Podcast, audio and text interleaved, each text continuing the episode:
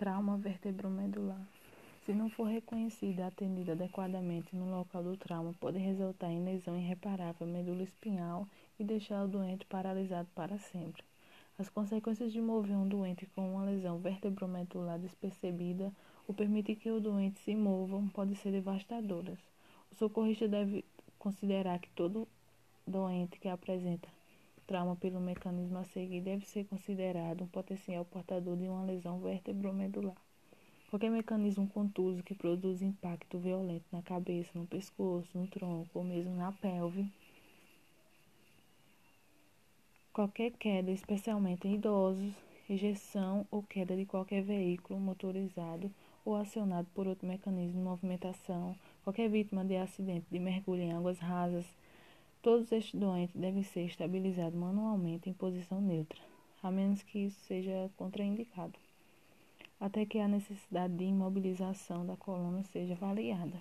Mecanismos específicos de trauma que causam lesão vertebromedular.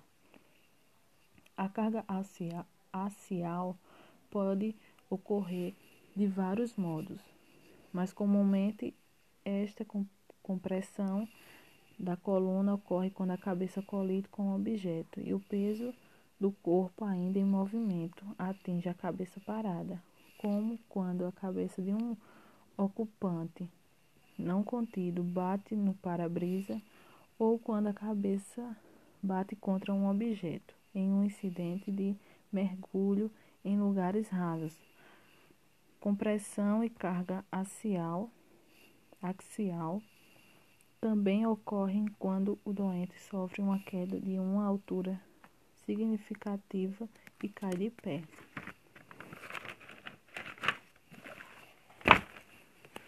Estabilização manual alinhada da cabeça. Em poucos casos, a movimentação da cabeça do doente para a posição alinhada é contraindicada.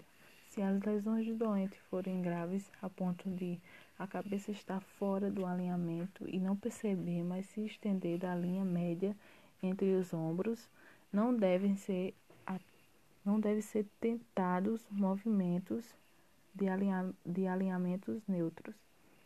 Colares cervical rígido, isolados, não imobilizam adequadamente, apenas ajudam a sustentar o pescoço e impedir movimentos.